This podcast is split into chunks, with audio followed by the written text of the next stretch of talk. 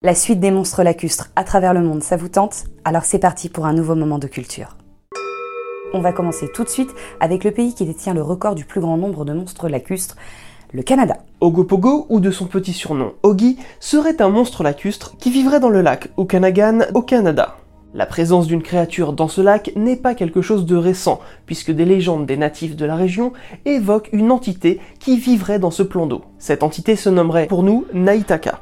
Elle serait décrite comme un être de couleur sombre avec une tête de cheval et des bois de cerf. En plus de cette entité spirituelle, il faudrait voir Naitaka comme une entité physique, palpable, représentée par le lac lui-même. Pat Raphaël, un descendant et représentant des natifs de la région, a déclaré que Naitaka est l'esprit du lac qui protège la vallée tout entière. Cet esprit, selon lui, aurait pour domicile l'île Rattlesnake, qui se trouve évidemment sur le lac. D'après ce que l'on sait, les natifs de la région nourrissaient cette entité avec des feuilles de tabac ou de sauge. Parfois, ils allaient même jusqu'à faire une offrande sous la forme d'un saumon afin de remercier le lac de leur apporter eau et nourriture. Il faudra attendre 1809 pour que les premiers commerçants européens arrivent dans la région et s'y installent. On pense que ce sont les missionnaires arrivant avec ces nouvelles colonies qui auraient commencé à diaboliser les croyances locales. Et comment les missionnaires catholiques diabolisent-ils une croyance? Eh bien en comparant une entité spirituelle au pire animal de leur livre sacré, le serpent bien sûr. Du coup, les premières histoires autour d'un serpent géant qui vivrait dans le lac Okanagan et auquel les autochtones feraient des sacrifices afin d'apaiser sa colère se sont rapidement propagées. Petit aparté pour vous dire que c'est un parfait exemple de réinterprétation de légende qui finit par faire en sorte que l'on traite un peuple de satanique, alors que leurs croyances n'ont rien à voir avec le christianisme à la base. Mais revenons-en à notre monstre lacustre. L'une des plus vieilles histoires autour de Naitaka venant des envahisseurs et ayant été prise au sérieux date de 1855 avec un certain John McDougall. Celui-ci a affirmé que ses chevaux ont été aspirés par le lac et que son canot a failli y passer. La conséquence de cela est évidemment que le lieu est devenu un véritable nid curieux en très peu de temps. Mais alors, comment l'être qui vivait dans ce lac et que l'on appelait jusque-là Naitaka est devenu Ogopogo? Eh bien, en 1926, un habitant de la ville de Vernon au nord du lac a repris une chanson humoristique sortie deux ans plus tôt au Royaume-Uni pour l'adapter à la situation locale. La chanson The Ogopogo devient The Ogopogo Song et incite la population locale à renommer le serpent géant qui vivrait dans le lac Okanagan par Il faudra ensuite attendre 1968 pour que la première vidéo sur Ogopogo soit révélée c'est un certain Artfolden qui sera le premier à soi-disant capturer la créature en image. Il estimera par la suite que l'animal mesurait environ 300 mètres. Pour vous donner une idée, c'est ce que mesure à peu près la tour Eiffel.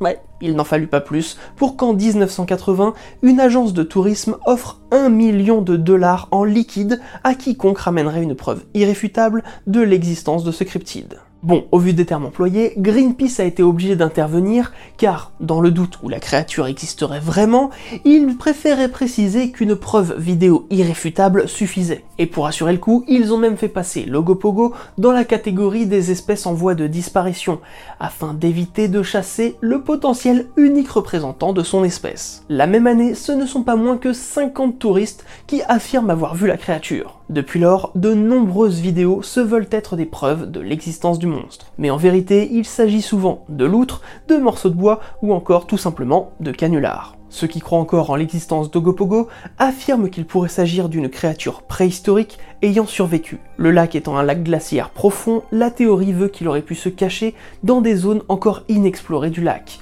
Ouais, on sait, c'est pas très original.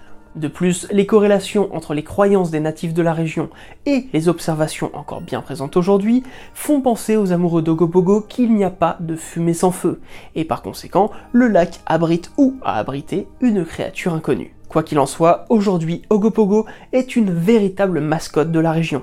Présent sur des timbres depuis 30 ans, dans la ville à travers une statue caricaturale de 15 mètres, ou encore comme mascotte de l'équipe de hockey locale. Ogopogo est un véritable business à lui tout seul.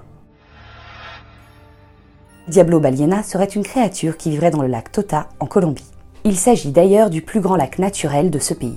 El Diablo Baliena, traduisait littéralement le diable baleine, trouverait ses origines dans les croyances du peuple Muisca. Il pensait qu'un esprit sacré vivait dans ce lac. La première évocation largement diffusée de ce monstre lacustre se retrouve dans un rapport fait après la conquête de la région. Il a été rédigé par un prêtre et historien espagnol du nom de Lucas Fernández de Pedraita. Dans ce rapport datant de 1676, il explique que, dans ce lac, aurait été découvert un poisson à tête noire comme un bœuf et plus grand qu'une baleine. Toujours d'après lui, le conquistador Quesada aurait dit dans son journal que les natifs de la région affirmaient qu'il s'agissait del diablo, Bon, soyons clairs, vous commencez à avoir l'habitude. Le mot diable vient bien souvent avec la foi catholique, et on peut considérer ici qu'il s'agit d'une libre réinterprétation des croyances locales. En 1852, le journaliste politicien colombien Manuel Ancizar commence à émettre des doutes sur la description du monstre, sans pour autant remettre en cause son existence, hein, entendons-nous bien. Il a aussi argumenté en faveur de l'assèchement du lac, ce qui aurait augmenté le nombre de terres agricoles, et il en aurait profité au passage pour essayer de trouver le monstre. Quitte à chier sur la nature, autant le faire à fond. Bref, vous l'aurez compris, nous n'avons pas beaucoup de témoignages autour de ce monstre lacustre. C'est pourquoi même les cryptozoologues pensent qu'aujourd'hui il n'y a plus de monstres dans ce lac, mais qu'il se pourrait très bien qu'à une époque, il y en ait eu un. Certains cryptozoologues estiment qu'il pourrait éventuellement s'agir de Titanoboa, considéré comme éteint depuis des millions d'années. Évidemment, ils mettent ça en relation avec l'une des légendes autour de la création du lac. Il y a très longtemps, sur les terres portant aujourd'hui le nom de Colombie, se trouvait une immense cavité abritant un grand serpent noir aux yeux étincelants, que l'on appelait Bussiraco. Le peuple vivant près de cette grotte avait très peur de l'animal et cherchait à chasser le serpent de son trou. Un jour, alors qu'un sage nommé Motea organisait un rassemblement près de la cavité dans le but de chasser le serpent, ce dernier cracha une boule de feu qui mit en fuite les plus craintifs d'entre eux. Une femme du village, appelée Siramena, connue pour être une très grande danseuse, se mit alors à faire quelques pas gracieux, se laissant tournoyer sur elle-même de plus en plus vite jusqu'à s'arrêter devant un grand rocher. Mais ce rocher n'avait rien d'ordinaire. Il s'agissait du sanctuaire de la déesse de l'eau. C'est alors qu'elle leva la tête au ciel et sortit un disque en or de sous ses vêtements. Elle déposa ce disque sur le sanctuaire de la déesse et le laissa briller au soleil quelques instants. Lorsqu'elle reprit le disque, ce fut pour se diriger vers la grotte de Bussiraco. Elle lança le disque de toutes ses forces en direction de l'animal. L'objet se glissa entre ses écailles jusqu'à en percer la cuirasse. Le serpent, mortellement blessé, tenta d'attaquer la danseuse. Sans succès. Ses forces commençaient déjà à lui manquer. Il se laissa tomber au sol, étendu de toute sa longueur. Motéa, le sage, retira le joyau d'un de ses bijoux ornant son torse. L'homme, triste de constater la mort de l'animal, pleura. Une larme roula sur sa joue et tomba sur le joyau, le transformant en émeraude. Cette pierre précieuse n'était normalement délivrée qu'au grand sage, ce que Motena n'était pas jusque-là. Il leva la pierre et la lança dans le trou où se trouvait le corps sans vie du serpent. Mais au lieu de tomber dans le fond de l'abîme, l'émeraude resta dans les airs, au moment même où elle aurait dû heurter la tête du serpent noir. Elle se mit à briller, à flamboyer, comme faite de flammes vertes. Elle descendit doucement pour se poser délicatement sur le front de l'animal. L'émeraude fondit se transformant en une immense vague verte qui emplit la cavité d'une eau pure. Le peuple, étonné, ne comprit pas ce à quoi il venait d'assister. Mais Motéa, lui, savait que le lac était un cadeau de la déesse de l'eau, offrant au village de l'eau pour les périodes de sécheresse et au serpent un sanctuaire pour son esprit. Ce lac, béni de la déesse, est toujours là et porte de nos jours le nom de Tota. Cette légende, bien que très belle, peut avoir subi de nombreuses modifications, tout simplement puisque son origine reste floue et qu'elle a été transmise sur plusieurs générations par la tradition orale. Ce qui, ne nous le cachons pas, est une source bien connue de modifications. Cependant, il est intéressant de constater qu'il y a bien une histoire de serpent géant, possiblement l'entité que vénéraient les autochtones. A noter tout de même que pour Mariana Escribano, docteur en histoire, sémantique et littérature à la Sorbonne, le monstre du lac Tota serait en fait Muizo Akikake, serpent divin des croyances précolombiennes. Hey, I'm Ryan Reynolds. Recently, I asked Mint Mobile's legal team if big wireless companies are allowed to raise prices due to inflation. They said yes. And then when I asked if raising prices technically violates those onerous two year contracts, they said, What the f are you talking about, you insane Hollywood ass? So to recap, we're cutting the price of Mint Unlimited from $30 a month to just $15 a month. Give it a try at mintmobile.com slash switch. $45 upfront for three months plus taxes and fees. Promo rate for new customers for limited time. Unlimited more than 40 gigabytes per month. Slows. Full terms at mintmobile.com.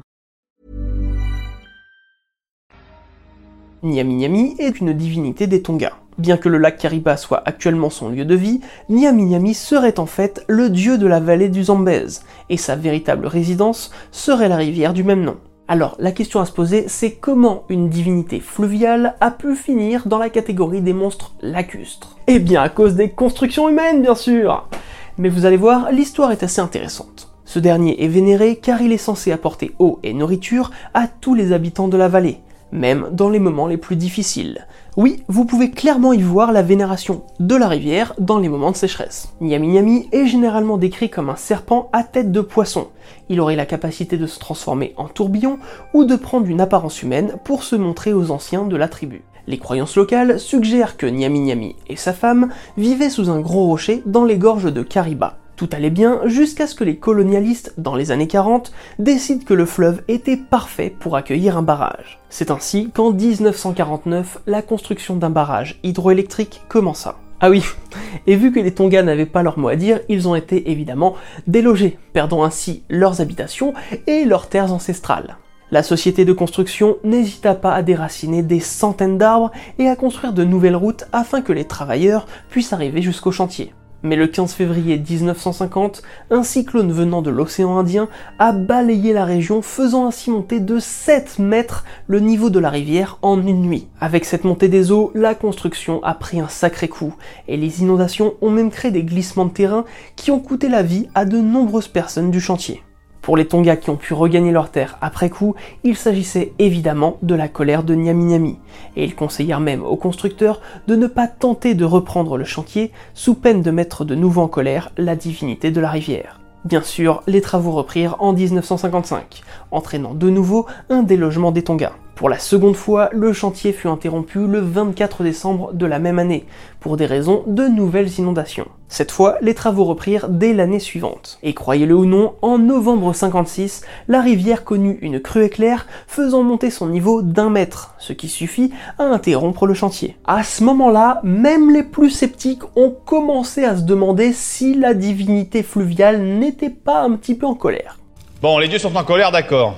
Qu'est-ce qu'on voulait que j'y fasse? Et les travaux reprirent de plus belle en 1957. En janvier de l'année suivante, alors que la construction du barrage touchait presque à sa fin, une nouvelle inondation que les spécialistes ont qualifiée d'exceptionnelle, avec une moyenne du genre tous les 10 000 ans, eut pour conséquence d'arracher une grande partie de la structure du barrage et même de détruire une tour complète. Et en même temps, on estime que 16 millions de litres d'eau venant du fleuve Zambèze se sont abattus d'un coup sur le barrage. Les travaux de réparation commencèrent aussi vite que possible, et c'est enfin en décembre 58 que le barrage fut officiellement terminé. On laisse évidemment chacun et chacune d'entre vous se faire son propre avis sur ces catastrophes à répétition. Karma, mauvais œil, aléa de la vie. Quoi qu'il en soit, pour une grande majorité des Tonga vivant toujours sur les bords de la rivière et maintenant du lac, il s'agissait là des actions de Nyami Nyami. La légende veut que le barrage a finalement pu voir le jour, car au moment de sceller le mur, la divinité était en amont du fleuve, et sa femme en aval, en train de bénir d'autres peuples de la vallée. Les deux amants sont dès lors séparés par la construction humaine. Depuis, il est dit que les secousses sismiques ressenties dans la région, et en particulier autour du lac, sont une preuve de la présence de Nyami Nyami qui tenterait de retrouver sa bien-aimée en éprouvant le barrage. Évidemment, c'est une superbe et tragique histoire. Mais vous nous connaissez bien maintenant. On n'a pas l'intention de s'arrêter à la croyance. Tout d'abord, il y a bien de nombreux tremblements qui semblent venir du lac, mais il y a une explication logique à ça. Il s'agit de la masse du lac Kariba qui presse la terre, créant ainsi des secousses régulières. Quant à la présence ou non d'un monstre dans ce lac, il s'avère que de nombreux habitants de la région, en particulier des chefs de village, affirment avoir vu, voire rencontré Nyami Nyami à de nombreuses reprises. A contrario, aucun homme blanc n'aurait pu le voir. D'après les croyants, la divinité ne se montrerait pas à ceux qui ont envahi son territoire. Et franchement, ça peut se comprendre. Enfin, pour expliquer la vision d'une créature mi-serpent, mi-poisson dans cette partie de l'Afrique, on trouve une tentative de réponse dans un épisode de River Monster. La légende de Nyami Nyami pourrait venir de spécimens bien précis de Vundu, des poissons-chats que l'on trouve en effet dans cette partie du monde, et qui correspondent plutôt bien à la description de mi-serpent, mi-poisson. Dans l'épisode de River Monster en question, Jeremy Wade, l'animateur du show, arrive à pêcher un poisson de 18 kg, ce qui est pas mal impressionnant. Mais un pêcheur du coin affirme avoir aperçu un Vundu de plus de 100 kg et qui mesurait environ 5 mètres de longueur. Il ne serait alors donc pas étonnant de s'imaginer que des spécimens encore plus gros aient pu être aperçus il y a longtemps et être pris pour de véritables divinités. Et si par le plus grand des hasards il y a encore plus gros qui se cache au fond du lac, comment ne pas parler là d'un véritable monstre lacustre? Direction l'ouest de la Russie, près d'Andréapol, où se trouve un lac nommé Brosno. Celui-ci abriterait le dragon de Brosno, surnommé Brosnia. Il faudra attendre 1996 pour que Brosnia connaisse une petite notoriété lorsqu'un hebdomadaire russe lancera une expédition sur le lac pour prouver l'existence d'un monstre en son sein. D'après les témoignages recueillis, la créature vivant dans ce lac aurait une tête semblable à celle d'un dinosaure ou d'un dragon, mesurerait environ 5 mètres de long, aurait des écailles, une queue longue et fine. En bref, un véritable cousin de Nessie. Il est dit qu'au XIIIe siècle, l'armée de Batoukan, petit-fils de Gengis Khan, cherchait à marcher sur Novgorod, mais se serait arrêté sur les bords du lac pour se reposer. Lorsque les chevaux s'approchèrent du lac pour boire, une immense créature serait sortie de l'eau pour dévorer les équidés. Là-dessus, l'armée de Batoukan aurait abandonné l'attaque contre Novgorod par peur du monstre. La version historique de cette histoire, c'est que les Mongols ont attaqué la région au printemps. Novgorod a été sauvé par le dégel qui a transformé le terrain en véritable bourbier, empêchant la cavalerie de progresser. Du coup, Batoukan s'est rabattu sur Kozelsk. Bref, d'autres légendes, disons plus classiques, racontent que des pêcheurs ont été dévorés par une immense gueule. Il est également dit que la créature remonte plus facilement à la surface le soir et que les personnes disparues dans la région sont celles que le monstre a dévorées. Vous l'aurez compris, à part les légendes et quelques témoignages, la présence de Brosnia est très très très difficile à prouver. Pour les partisans du monstre, il pourrait s'agir d'une sorte de plésiosaure comme pour le Nessie. Le lac étant très profond, plus de 40 mètres, selon eux, la créature pourrait facilement s'y cacher. Or, les plésiosaures sont du superordre des sauroptérygies, et les scientifiques sont d'accord pour dire que l'animal n'aurait pas pu survivre dans de telles conditions climatiques. Mais admettons, soyons fous, qu'il se soit adapté. Eh bien, les mêmes scientifiques s'accordent pour dire que ce lac, bien que profond, est trop petit pour un prédateur d'une taille telle qu'elle est décrite. Quand bien même la créature serait herbivore, la quantité de nourriture disponible dans les profondeurs du lac ainsi que sur ses berges ne parviendrait pas à le rassasier, il serait tout simplement mort de faim. Il existe plusieurs hypothèses scientifiques quant aux origines du monstre, mais la plus probable d'entre elles est sans doute celle de la remontée du sulfure d'hydrogène. Alors oui, ça fait moins rêver qu'un dragon. Mais voilà l'explication.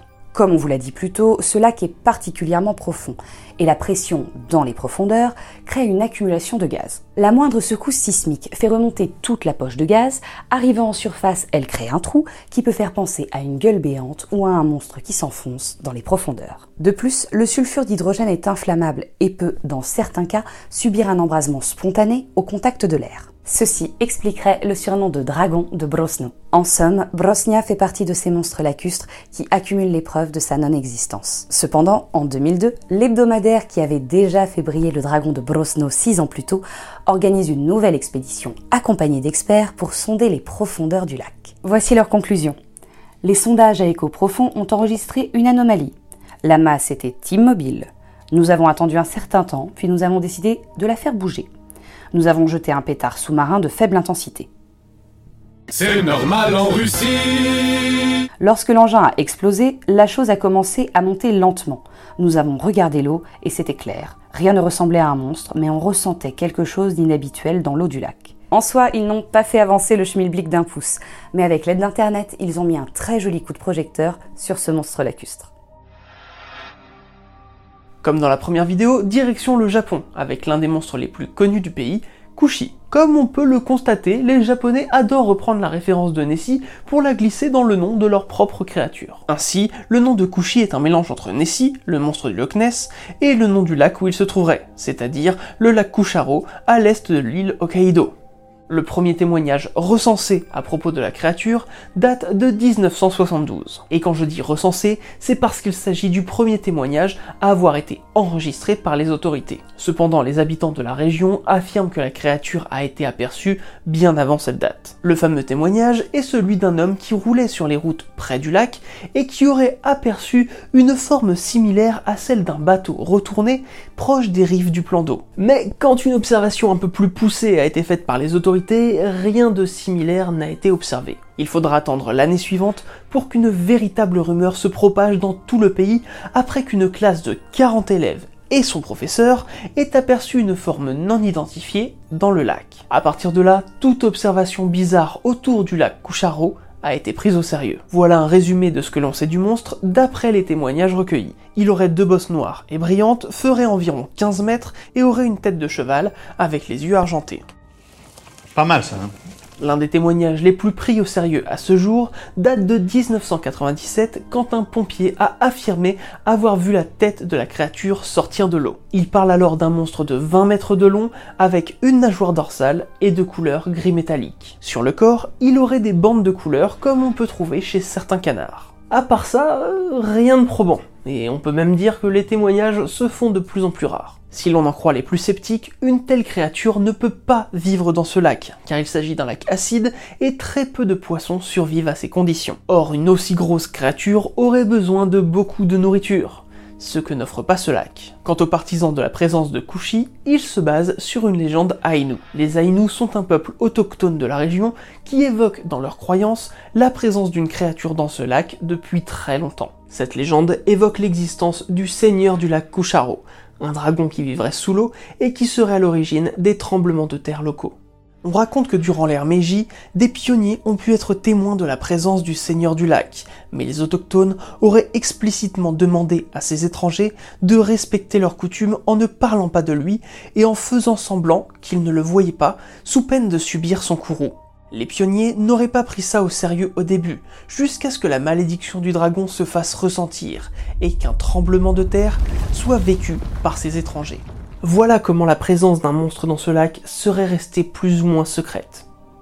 Enfin, du moins selon les partisans de Kushi. Pour contrer ces arguments, voilà ce que les scientifiques affirment. La légende du Seigneur du lac trouverait ses origines dans un phénomène naturel assez rare appelé aujourd'hui la trace des dieux. Il s'agit d'un phénomène qui se produit quand le lac gèle, mais qu'il continue à avoir des courants d'eau chaude qui se déplacent sous la glace.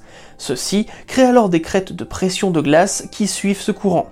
Ces crêtes peuvent atteindre facilement 30 cm, voire plus. Ce phénomène peut donner l'impression qu'un serpent s'est déplacé sous la glace, forme qui correspond aussi très bien à un dragon asiatique. La plus longue trace des dieux qui a été observée sur le lac Kucharo est d'environ 10 km. La présence de Kushi semble enfin discréditée par la ville elle-même. Non pas que les dirigeants réfutent l'existence d'une créature dans le lac, mais c'est plutôt l'image du monstre qui est critiquée. Une représentation du monstre lacustre est visible dans la ville, mais celle-ci ressemble davantage à un plésiosaure qu'à un dragon ou à un serpent géant. Du coup, beaucoup estiment que Kushi est entièrement une création touristique basée vaguement sur les croyances Ainu. Le but serait de s'approprier l'image de Nessie à des fins purement attractifs pour la ville. Maintenant, à vous de voir ce que vous préférez croire.